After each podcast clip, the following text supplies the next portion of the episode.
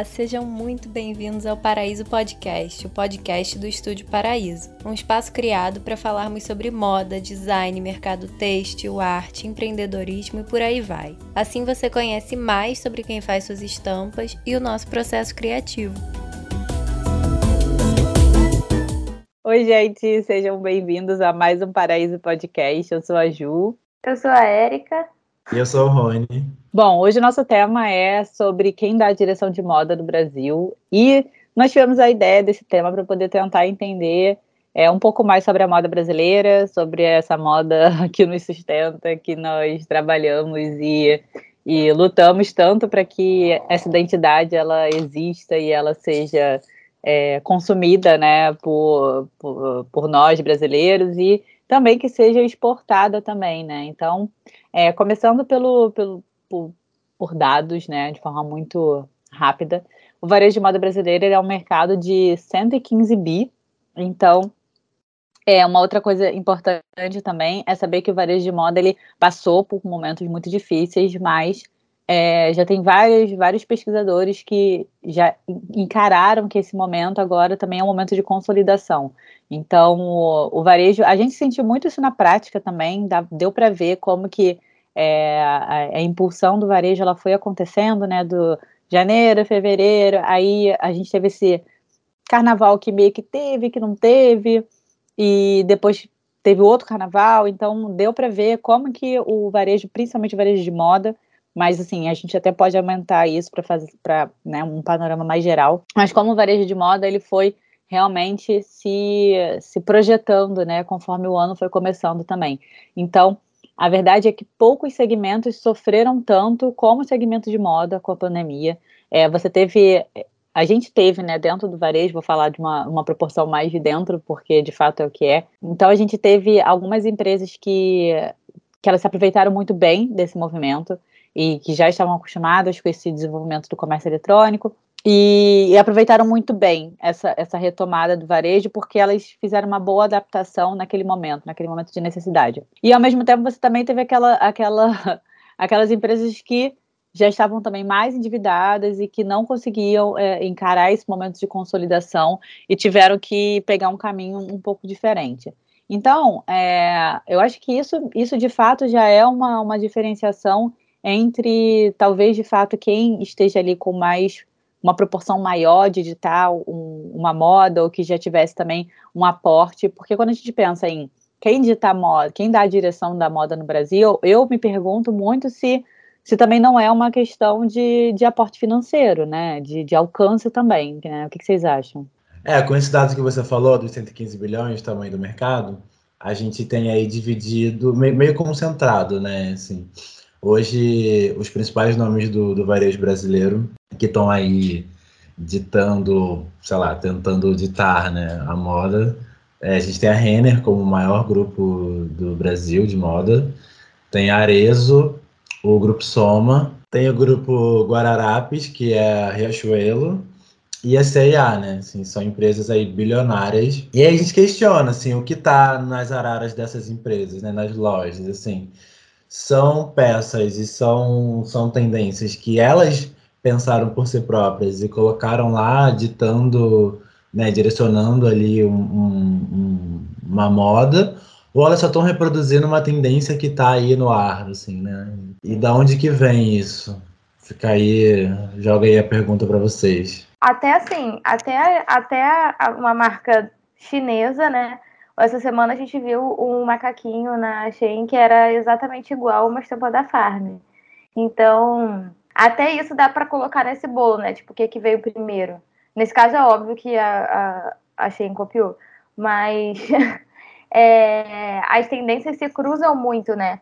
Então, tipo, se cruzam muito nas grandes marcas, né? Nos, nas, nesses grandes conglomerados, e se cruzam nas empresas menores também, e se cruzam na, na China, enfim da onde que está vindo, quem está ditando essa tendência, né? Esse que é o questionamento. Sim, eu questionei isso também, gente, porque quando a gente fala de é, escala, né, expansão de tendência e tal, é, uma coisa muito importante que a gente tem que ter noção também é que, por exemplo, é, esse exemplo que eu dei da pandemia, ah, você teve lá as empresas que conseguiram levanta, sacode a poeira da volta por cima e fizeram tipo uma puta guinada e conseguiram arrepiar no, no e-commerce. E quando as lojas abriram, você tinha mais uma, uma pancada de clientes fidelizados ainda mais, ou de novos clientes por conta do alcance digital. E, e, além disso, por exemplo, a Renner, que é o, o, né, o principal grupo né, que o Rony falou hoje né, em faturamento, ele, ele quase quadruplicou o número de colaboradores nas áreas de TI. Né, tipo, isso desde 2018 até 2022. Então, imagina, eu imagino, tá? Isso aí eu não tenho certeza, mas eu imagino que a maior parte dessa multiplicação né, numerosa de, de pessoas de TI aconteceu entre 2020 e 2021, e 2022, no caso. Então, olha isso, tipo, é você ter uma empresa gigante com muito caixa que consegue contratar muito mais pessoas para poder chegar ainda em mais pessoas, né? Então, é meio que um, um ciclo, né, de, de um ciclo vicioso quase, né? Ele também que a CA, ela investiu em tecnologia para reduzir o prazo de entrega para esses clientes no comércio eletrônico. Então, se você tem uma empresa que metade dos envios de produto são feitos até dois dias, você vai pensar duas vezes entre comprar na C&A, que também já é um produto que a qualidade melhorou muito, uma qualidade boa, a, a estamparia da C&A também está crescendo muito, né, puxando já para o nosso lado, e um produto que vai chegar em até dois dias úteis na sua casa, tá? Então, tipo, tudo isso eu acho que, é porque eu acho que o viés do quem dá a direção de moda no Brasil também tem muito a ver com a, de fato com a escala econômica, sabe? Principalmente num, num país em desenvolvimento, com uma classe C muito grande, uma classe C e D muito grande. Então, essas grandes empresas que são empresas fast fashion brasileiras, que também têm todo esse aporte para poder é, atender melhor essa população, ainda mais com uma roupa mais acessível, acho que diz muito sobre o que que o que está dando a direção de moda, só não em tendência, entendeu? Não apenas em tendência, no caso.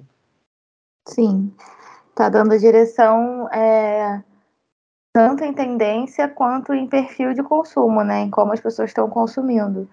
É, esse negócio que você falou da entrega rápida é realidade, porque eu comprei esses dias na e chegou realmente em dia e meio, assim. E, e assim, é, por exemplo, às, às vezes se pergunta por que, que eu vou sair da minha casa, né? Se eu posso comprar uma coisa aqui do meu conforto, que vai chegar super rápido e que eu tenho toda a facilidade de trocar e que eu ainda tenho lojas de fácil acesso caso eu queira mudar o jeito que eu tô comprando. Ah, se eu quiser comprar a internet, depois ir lá trocar, experimentar uma coisa nova, eu ainda posso fazer isso. Então, é, assim, a gente viu, por exemplo, que fecharam várias lojas da Forever 21 na pandemia. Eu nem sei se tem ainda aberto. E é, é, a Forever era uma loja que não tinha e-commerce, né? Tipo, uma loja gigante, uma rede global, que não tinha e-commerce. E quando começou a pandemia, como que uma, marca se sustenta sem e-commerce, né? E isso foi um dos motivos para ela ter, ter entrado em decadência. É, e eu estava lendo que, apesar disso que a gente falou, a CIA, por sua vez, ela aumentou um, um, prejuízo que ela já tinha esse ano. Como eu falei, né? A gente teve, de fato, uma queda do varejo, isso com dados mesmo. O varejo teve uma queda no início do ano, Omicron, né? A, a gente aqui no Rio sentiu muito também por conta da, dos desastres que aconteceram em Petrópolis, né? Então, é, mas aí voltando para uma escala nacional, né? Tanto a CIA quanto o grupo Guararapes, né, que é o grupo da Riachuelo, eles tiveram uma, um aumento de prejuízo. Só que aí quando você fala em prejuízo para um grupo desse tamanho, é diferente de, por exemplo, clientes nossos que a gente soube que tiveram que fechar a loja porque realmente não aguentaram essa queda do varejo. É, só que, em contraponto, Renner Arezo e o Grupo Soma, principalmente depois que o Grupo Soma ele, ele comprou né, a, a compra da Ering, ele fechou a compra da Ering, cara, as empresas elas começaram a dominar ainda mais o mercado, do Grupo Soma principalmente, né? Porque é um grupo que ele era majoritariamente consumido por clientes com muito dinheiro, Isso. né? Ou clientes com, com dinheiro, né? De fato, não vou nem falar muito, mas clientes com dinheiro. E aí eles pegaram esse amplo, gigante público da Ering, que é um cliente com um potencial né, de moda mais popular, e esse ficou com um escopo de negócio gigante. Então, é, um outro dado interessante é que eu vi que eles, eles aumentaram a marca, sem a Ering, eles tinham uma marca que era três vezes, o faturamento era três vezes menor. Tipo, para vocês terem uma noção de quanto que a moda popular ela é importante pro, pro, para as tendências pro, pro país também, entendeu?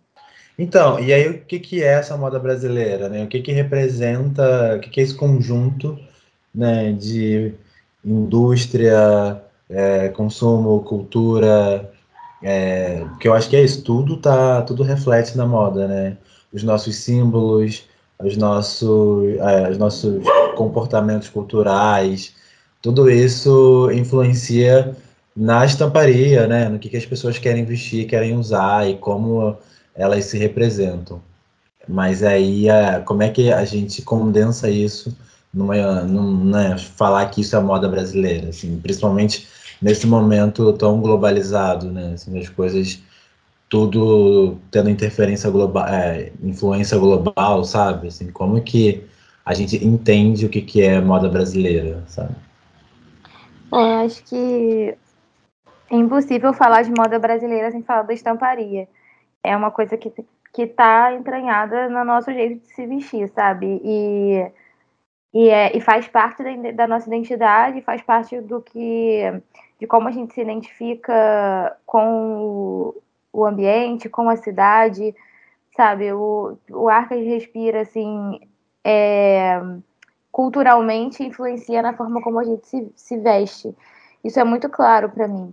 E a gente estava até, até numa discussão essa semana, eu e a Ju, sobre isso, porque hum, a gente está notando uma certa tendência no mercado de ir para uma estamparia mais minimalista em alguns casos, alguns clientes.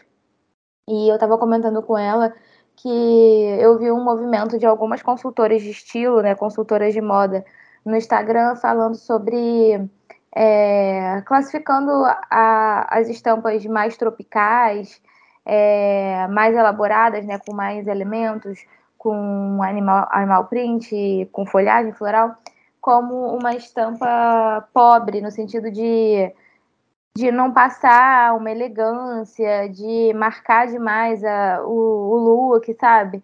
E até algumas pessoas no mercado estavam questionando isso, sobre como que as pessoas estão estão levantando essa bola, né, levantando isso sem refletir se o que a gente usa não é reflexo também da nossa cultura, do nosso dia a dia, e se pregar esse tipo de discurso não é um discurso muito importado, sabe? Muito e muito ditador de regra também, dizendo que você precisa seguir uma tendência internacional e que está escrito em algum lugar o que é elegante e o que não é, sabe? Não, e, e quando a gente pensa em quem dá a direção de moda no Brasil, da moda no Brasil, né?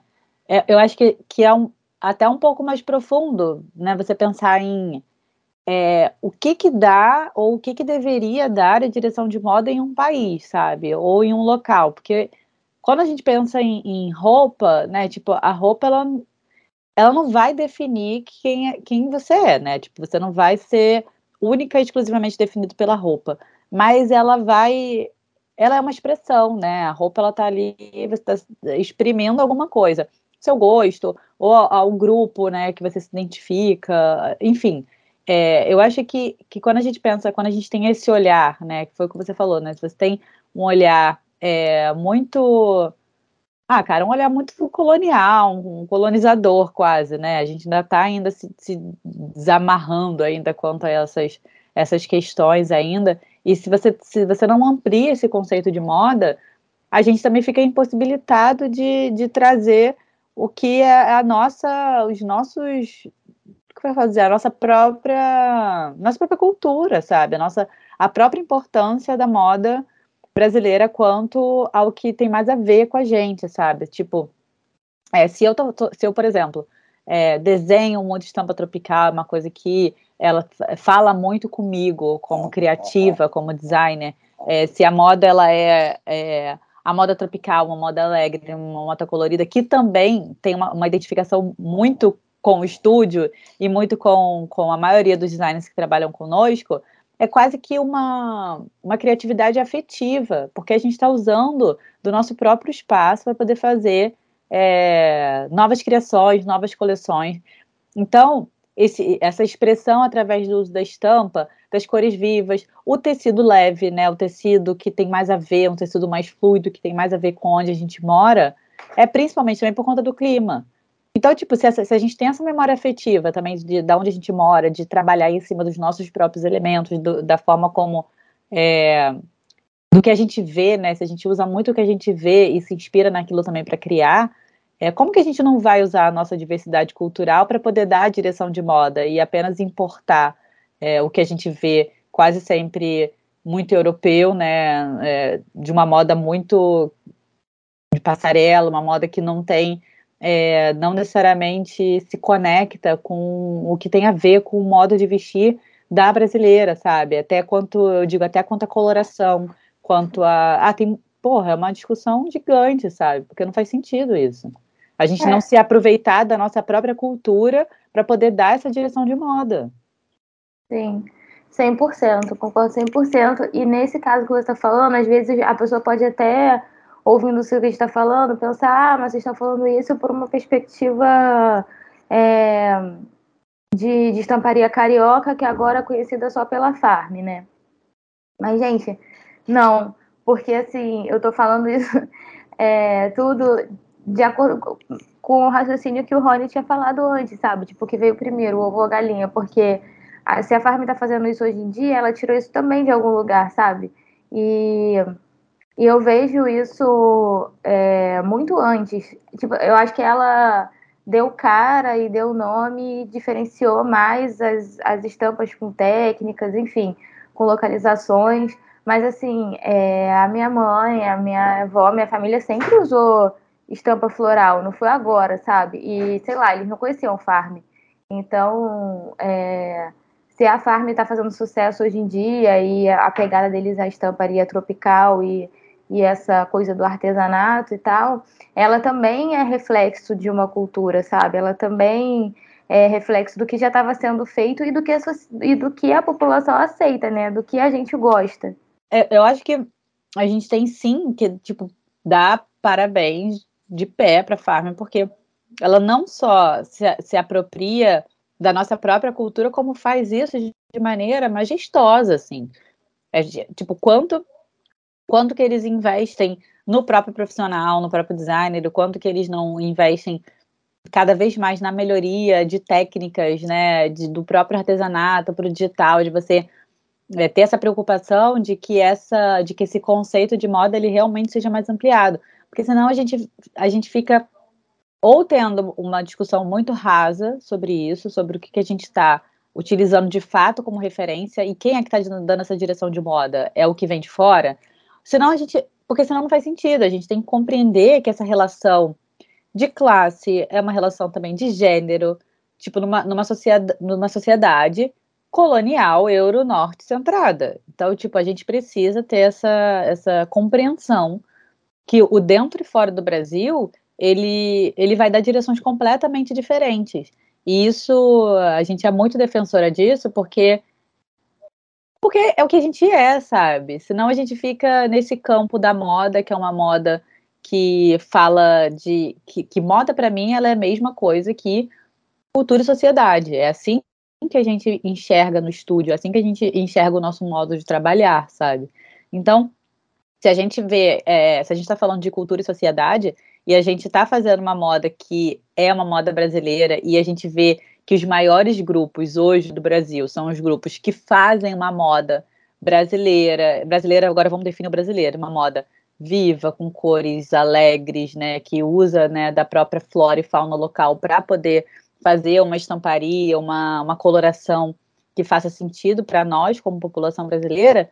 Então tá muito claro que quem dá a direção da moda, na verdade, é a cultura brasileira, sabe? A gente está dando a direção da moda é, a gente, né, como povo, como cultura, dando a direção da moda para a gente usufruir da nossa própria identidade, sabe? Porque senão é, é você está introduzindo técnicas e categorias de desenho numa cultura que é, talvez aquilo não, não, não se conecte da mesma forma. Eu vejo, por exemplo, acho que a categoria de estampa que a gente menos vende é a estampa borro, que é uma estampa que veio de uma cultura oriental, que, que para aquela cultura aquilo às vezes tem até um, um sentido religioso, identitário.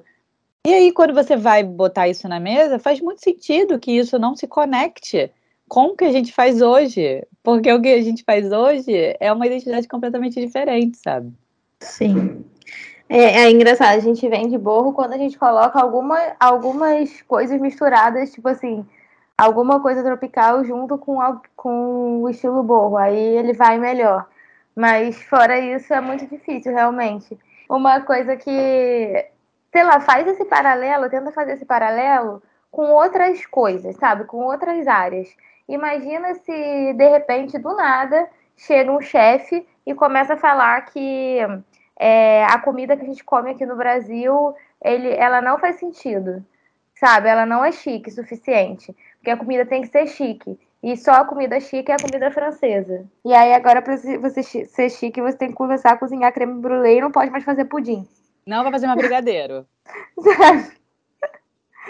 Bomba. Ai, eu tô full pistola. Eu tô full pistola nesse episódio. Porque, gente, e aí a gente entra numa outra questão, gente, que é uma questão do o que é chique? E o que, é elegante? Quem é que define isso? Chique para quem? Chique para quem? Tipo, é só a estamparia que define o que é chique também? Tipo, quantas marcas de luxo, se você está falando sobre chique num, num, num viés econômico, né? Marcas, grifes de luxo que fazem uma estamparia maravilhosa e hoje em dia o que você que a gente mais tem visto crescer nas passarelas é uma estamparia até mais parecida com o que a gente faz aqui, até por conta do, né, da, da, da acho que globalização, né, até do, do, desse aumento, né, que a gente teve agora nesses dois anos e as marcas como a Farm, que já estão com lojas abertas em Paris, em Londres, em Miami. É, Miami, acho que sim, né? Enfim, algum lugar lá nos Estados Unidos. Mas o que eu estou dizendo é, se então isso é se o tipo de desenho é o definidor do que é chique, do que é elegante, então as grifes passam a ser deselegantes, sabe? Eu acho que é muito, muito complicado você colocar um definidor assim num desenho, cara. Eu acho que tem muitas muitas, muitas camadas ali, né, para a gente conseguir é, definir o que, que é chique e elegante, sabe? E, e chique e elegante, eu, eu não vi, tá, essa, esses posts que a Erika falou, mas é. E um chique elegante que eu tenho. Cara, eu não vi, mas eu tenho certeza. Aquela, eu não vi, mas eu tenho certeza. Que é que é um viés completamente eurocentrado. Eu tenho certeza que o chique elegante que elas, a que elas estão se referindo não é essa essa dimensão cultural que a gente tem aqui. Uhum. Bati até o pezinho agora. É, sim, exatamente. É o que a gente entende como minimalista. E até ainda e ainda mais até ser contra o uso da estampa em si, né? Ah, pronto. E aí entra até numa discussão assim. Acho que a gente tá fugindo muito do tema, mas tudo bem. O eu acho que vale, da pauta. Eu acho que vale a pena falar. É, tem até uma amiga nossa que entende mais essa parte de consultoria e ela estava conversando com a gente um dia. Ela falou, cara, é, consultoria sobre você respeitar o que a pessoa já usa e melhorar a versão dela e não impor regras, sabe? Então, imagina você pegar, tipo, uma pessoa que super ama estampa e falar para ela que para ela parar de fazer isso, que isso não é elegante o suficiente, entendeu? Muito complicado, gente, muito complicado. Mas, é, voltando à pauta. É. É, Aí um pequeno é... parêntese de, de 25 de... minutos. Não, mas tem a ver, sim, tem a ver. Eu acho que a, que a cultura, a nossa própria diversidade, eu acho que ela ela é diretamente ligada com que com a tendência, que é a tendência que dá a direção de moda no Brasil, porque por mais que a gente tenha uma tendência que venha é, eurocentrada, então, sei lá, você pega o, o borro, como você disse, a gente pega esse borro e coloca um borro mais tropical, porque nós somos um país de clima tropical. Então, tipo, a gente vai pegar aquilo e vai trazer aquilo para a nossa cultura. Então, eu acho que a, a, gente mesmo acaba dando, a gente como povo acaba dando a direção daquilo, sabe? É, e aí as marcas fazem isso de forma que a população aceita muito bem, consome muito bem e elas continuam crescendo. Então, são os maiores grupos. É só você ver, por exemplo, não tem nenhuma empresa aqui dentro desses grupos. Aí, assim, claro, o grupo Arezo tem um montão de marca. Dentro do Grupo Soma também tem várias marcas, mas eu acho que é muito claro que, que o grosso dessas lojas, elas fazem essa moda que a gente está falando, uma moda uhum. de diversidade cultural, que se aproveita dessa fauna, flora, texturas e elementos para poder vender roupa, sabe? Uhum. Senão ali teria uma marca, sei lá, gente, sabe? Tipo, é claro que isso não é apenas isso, um definidor, mas, pô, dá para ver que essa amostra está direcionando a gente para algum lugar, sabe? A gente não pode ignorar isso. Sim. É, e, e assim, acho, e acho que uma. Olhando até assim por alto, né, a, a essa lista de, de quem está ditando a moda do varejo brasileira, uma, uma característica em comum entre todas é que elas, as gigantes, elas falam com quase todos os públicos, né? Então, assim, você entra na Renner, ela tem as marcas próprias e a loja mesmo é dividida dessa forma que é, se você precisa de uma roupa mais social, você tem. Se você precisa de uma roupa é, para adolescente, você tem. Tem uma, uma parte voltada para o público LGBTQIA+. E, e as, outras, as outras marcas, né, tipo esses conglomerados, tipo o Soma e a Arezo, eles não tem uma loja com vários, vários setores, mas dentro dos grupos tem é, diferentes marcas que conversam com públicos diferentes. É, bom, eu acho que o importante, no final das contas, é a gente estar sempre atento aos elementos da nossa cultura, tentar ter um olhar menos eurocentrado né, e valorizar. É, a gente tem um país continental com milhões de símbolos, elementos e de, né, de fauna e flora e comportamentos e ritmos de dança, de música, de milhões de coisas que podem ser materiais para desenvolver a nossa estamparia, né, e dar a cara assim dessa moda brasileira. Eu acho que é isso, assim, o importante é ter esse olhar atento para valorizar a nossa cultura, que é muito rica e obviamente está aberto, né, à globalização e às influências externas, mas tendo sempre a nossa cultura como base.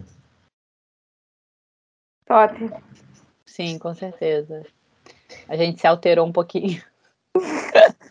mas foi. Vou só um pouquinho aqui. Foi por uma boa causa, que também essas duas últimas semanas foram muito difíceis, né, gente? Pelo amor de Deus, tudo isso está acontecendo. Mas é isso, é isso. Vamos valorizar a moda nacional, essa moda que uma das maiores empregadoras, é, aceitar. Eu acho que o Rony falou muito bem, assim. Senão também a gente falou assim, galera, não usem nada. Aqui, ó. Nada que popular, nunca mais use listra, xadrez é, nunca mais. Nunca mais. Não, é isso, gente. Mas ponderem é, o conteúdo, né? Ponderem que que essa definição de elegância e. Qual é o contrário de elegância? Não elegância. Cafonice? A ele... elegância e cafonice, ela. É ela que tá cafona, é isso que tá fora de moda. Você hum, se definir. É, o importante é ser feliz, gente. Seja feliz, vamos usar nossa, nossa fauna e flora, nossos elementos e ser, sermos felizes. Tá bom? É sobre isso. Então tá, gente. Um beijo. Até a próxima. Tchau, gente. Beijo. Até a próxima.